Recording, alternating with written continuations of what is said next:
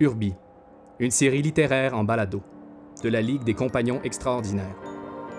Épisode 3 La longue route vers Québec.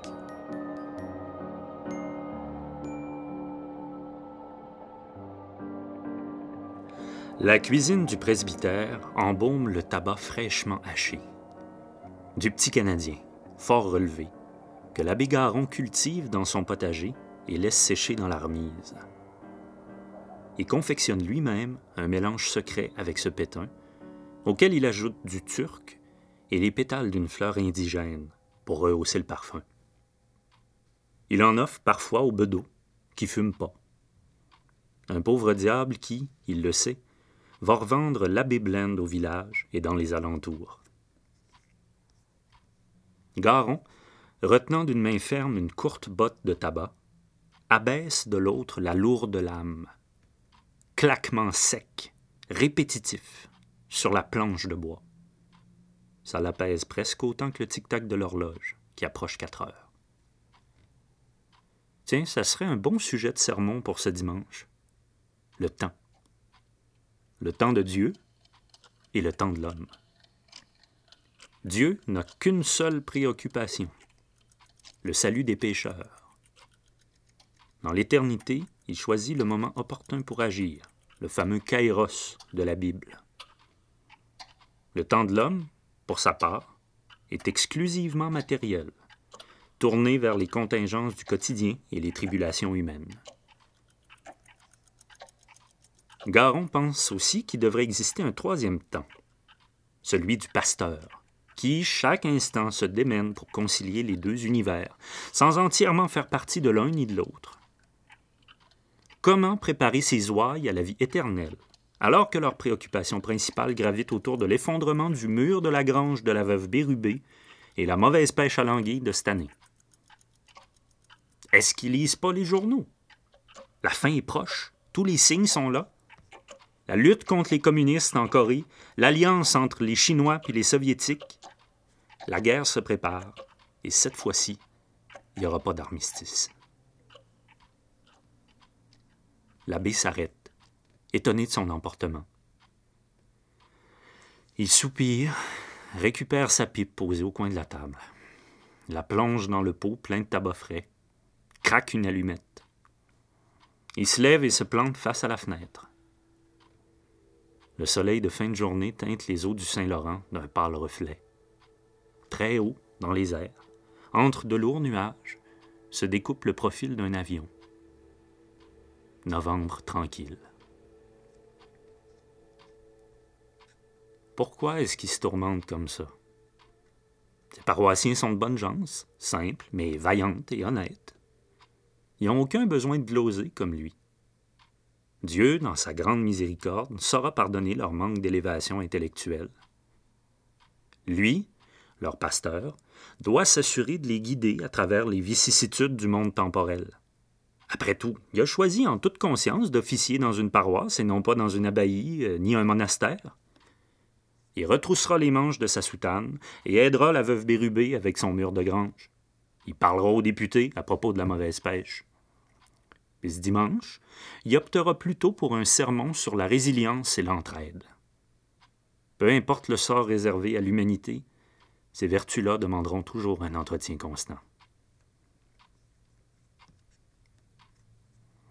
Garon passe au salon et récupère son bréviaire.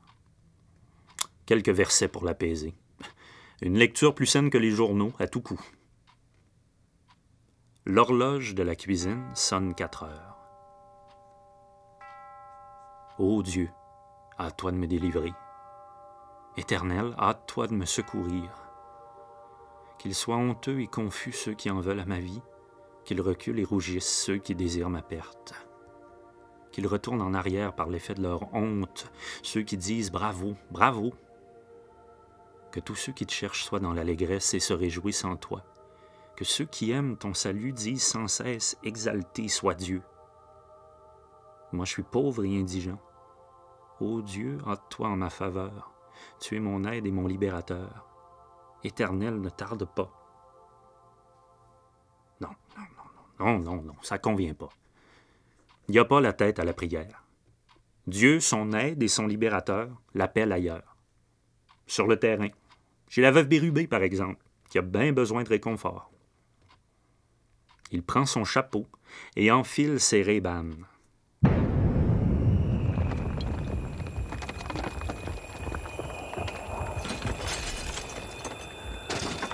Sans comprendre ce qui se passe, l'abbé se retrouve plaqué au sol, le mur de briques séparant la cuisine du salon effondré sur lui. Une onde volcanique s'étend, incinère jusqu'à la poussière qui l'enveloppe. Première fois que la récitation d'un psaume produit un tel effet. Il bande les muscles, arque le dos et repousse les débris qui l'enterrent. C'est pas seulement le mur qui lui est tombé dessus, mais toute la maçonnerie de l'étage supérieur. Les épaisses poutres de bois se sont muées en escarbilles erratiques, tout comme les murs et les planchers. Un voile charbonneux étouffe les terres luminifères. Toute la lumière du monde s'est réfugiée dans les plis de la soutane de Garon, dans son col romain, dans les rides même de sa peau. Il écarquille les yeux devant le plat de ses mains, étincelant. Cette clarté qui émane de lui, c'est-tu une punition pour avoir remis en question la marche du temps? Est-ce qu'il est condamné par le Seigneur à s'aveugler lui-même? Non, non. C'est l'heure du jugement dernier, de la parousie. Garon époussette sa soutane, rajuste ses lunettes de soleil et passe le seuil du presbytère. Dans l'entrée de gravier vitrifié brûle la carcasse de sa Studebaker un cadeau des paroissiens. L'église plus que centenaire a été pulvérisée. Ses gros moellons de pierre soufflés sur des dizaines de mètres. Le village tout autour est une plaie magmatique.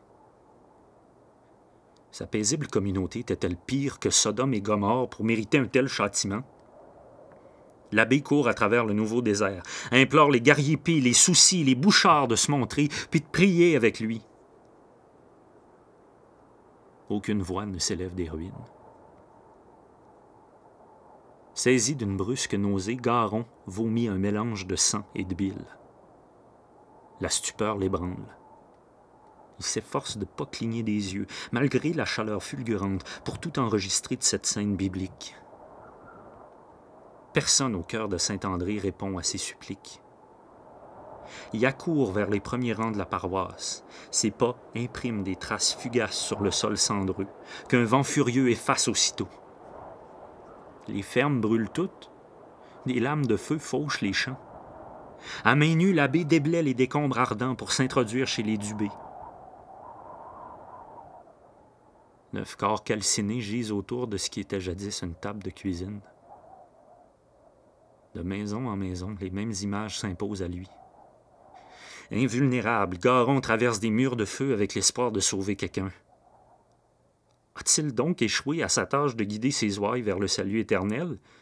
Mais quelle espèce de pasteur perd l'ensemble de son troupeau lorsqu'arrive l'heure dernière? Un doute l'étreint. S'agit-il vraiment du retour du Christ? Ou erre-t-il dans un purgatoire conçu spécialement pour les mauvais curés? Garon arrive chez la veuve Bérubé, qui l'appelle d'une voix profonde. Aucune réponse. Il s'attelle de rechef à fouiller la maison, puis la grange. C'est là qu'il la trouve. La veuve oscille sur elle-même comme le pendule d'une horloge. Ses vêtements ont fondu à même sa chair, couverte de plaies sanguignolantes. Ses lèvres s'agitent en silence. Garon comprend qu'elle a vu Christ, là où le mur s'était effondré. Un terrible malheur, comme celui qui affligeait la veuve, cachait donc une bénédiction encore plus terrible. Le retour du Seigneur. Il donnerait tout pour être à sa place. Au moins, au moins, il voit celle qui a vu celui qui est. Ma fille, vous êtes bénie entre toutes. La veuve répond pas. Voir le Seigneur en chair et en os, ça laisse pas sans séquelles. Mais il l'abandonnera pas. S'il a échoué à sauver tous ses paroissiens, il peut encore la réchapper, elle. L'abbé retire sa soutane et en enveloppe le corps à vif de la bérubée, avec une tendresse infinie à prendre dans ses bras. Est légère comme le printemps. Il n'y aura aucune difficulté à l'amener à son Excellence l'archevêque de Québec, Monseigneur Roy, qui doit constater par lui-même ce miracle. Et c'est le seul qui puisse la sauver. La nuit approche, mais Garon n'a pas le temps d'attendre au lendemain. Il craint pas la noirceur. Jésus, qui prêchait à toute heure du jour, a porté une croix autrement plus lourde et douloureuse que la sienne. Et quel privilège pour lui de porter une future sainte.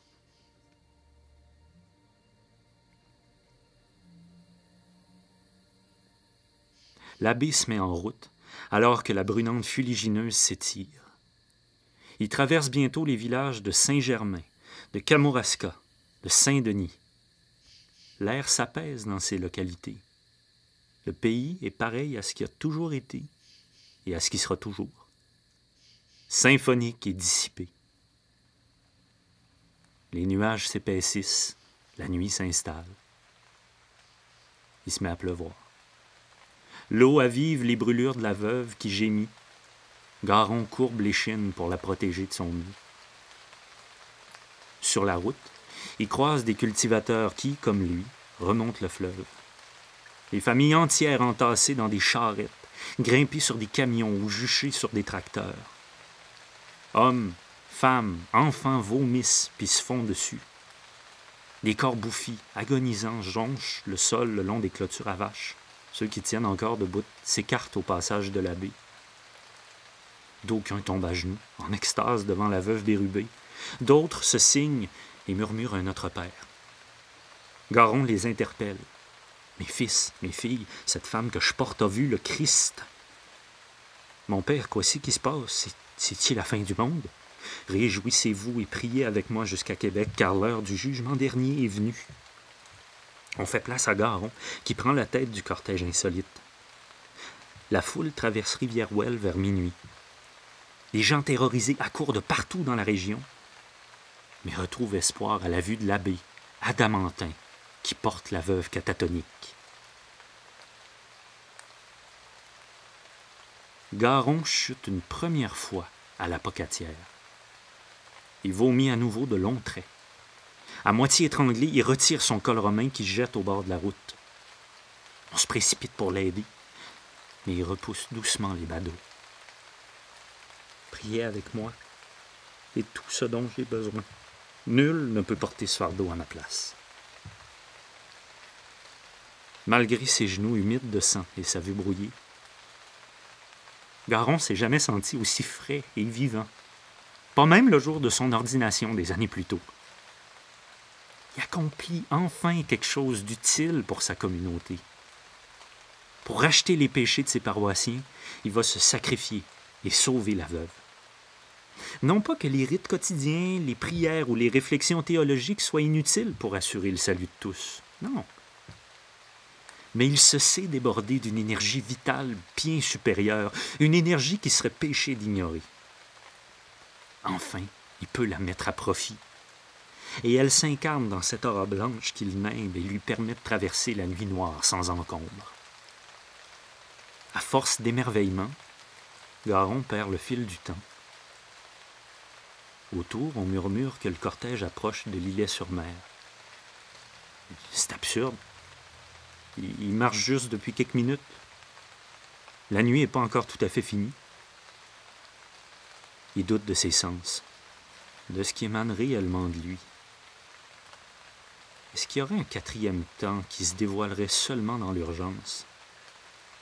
Un temps assez fort pour replier le pays sur lui-même, comme une carte, et ainsi raccourcir les distances. Chose certaine, c'est une temporalité vicieuse qui déborde de son propre cadre, comme les racines d'un vieil arbre. Racines dans lesquelles l'abbé se prend les pieds. Il chute pour une seconde fois près de Cap Saint-Ignace. Il absorbe tout le choc pour pas troubler la veuve Bérubé, qui a conscience de rien.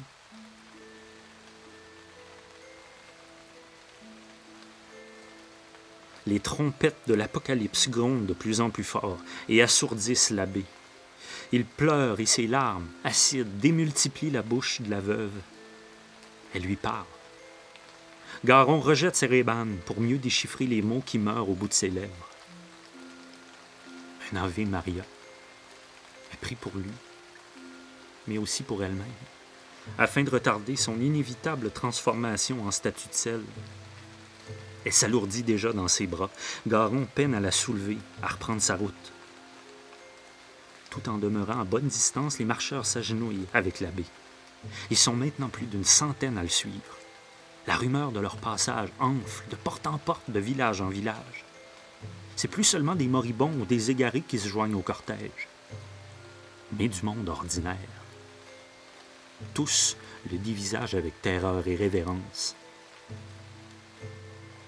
Il pleut toujours, de grosses gouttes noires qui ont absorbé la nuit.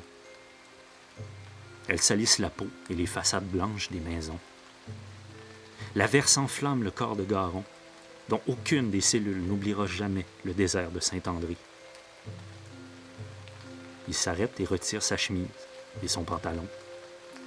Les marcheurs se prosternent et sous eux, la terre expire.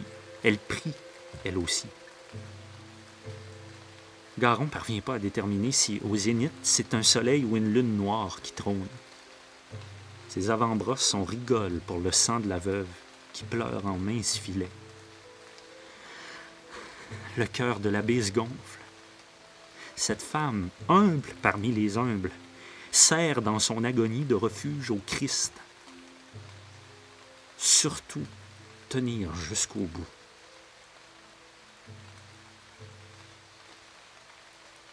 L'abbé Garon tombe une troisième fois, à l'orite Saint-Vallier. Les pèlerins en peuvent plus. Ils s'arrêtent sur les terres d'un ancien domaine seigneurial qui s'étire à la pointe. Nombre de ceux qui l'accompagnent depuis le tout début sont morts en chemin. C'est une longue route pleine de cadavres et de traînées lumineuses jusqu'à Québec. Malgré la fatigue et l'usure, Garon insiste pour continuer. Il sait d'un instinct impérieux que s'il s'arrête, il repartira jamais. Inutile de prendre une pause de toute façon, car peu importe qu'il les parcourt à genoux ou sur les coudes, il est plus qu'à quelques mètres de Québec. Le temps lui bat aux tempes. Toutes les cloches de la capitale résonnent. Le ciel d'or et de houille construit un reliquaire pour son cœur rompu. Le tramway grince sur les pavés de la côte de la fabrique. On scande, on se prosterne. La ville est une prière.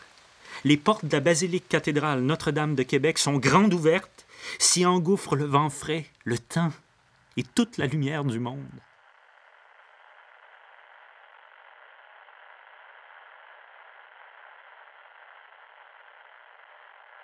Déclaration faite par un survivant de l'explosion du 10 novembre 1950, recueilli par un membre du personnel militaire du camp de réfugiés de Saint-Vallier.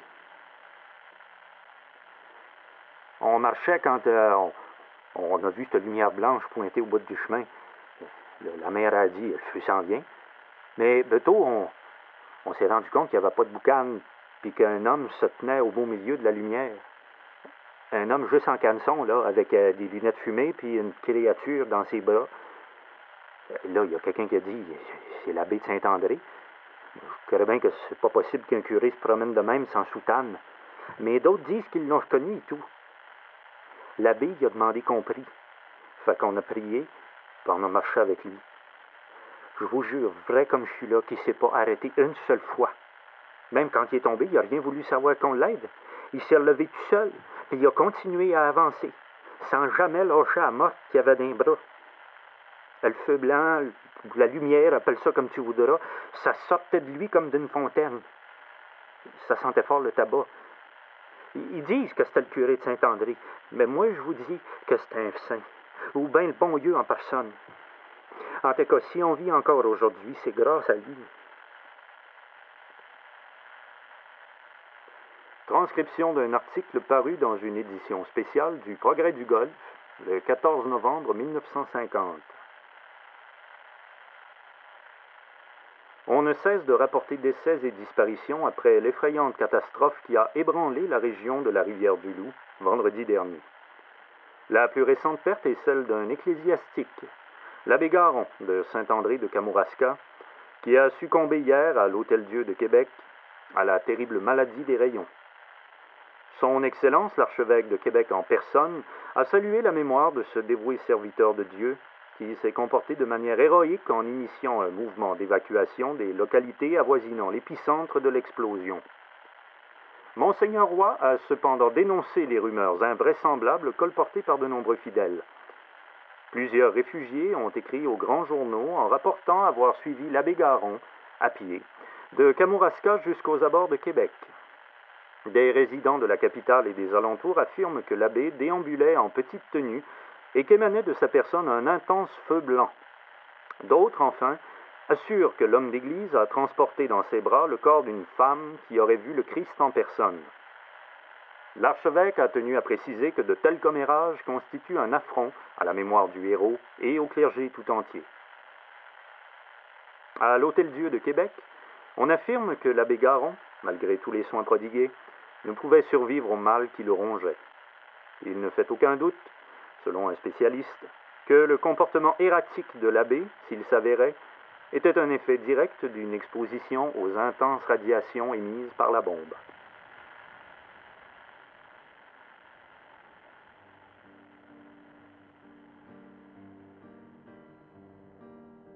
La longue route vers Québec. Un conte insolite de Maxime Plamondon. Narration Maxime Plamondon. Musique et conception sonore Olivier Leclerc. Prise de son Pierre-Alexandre Pelletier. Réalisation Nicolas Godbout. Production Blanche Bruine et Parnassum. Le projet Urbi a bénéficié du soutien financier du Conseil des arts et des lettres du Québec et de ses collaborateurs par l'entremise d'une bourse en création, production et rayonnement littéraire.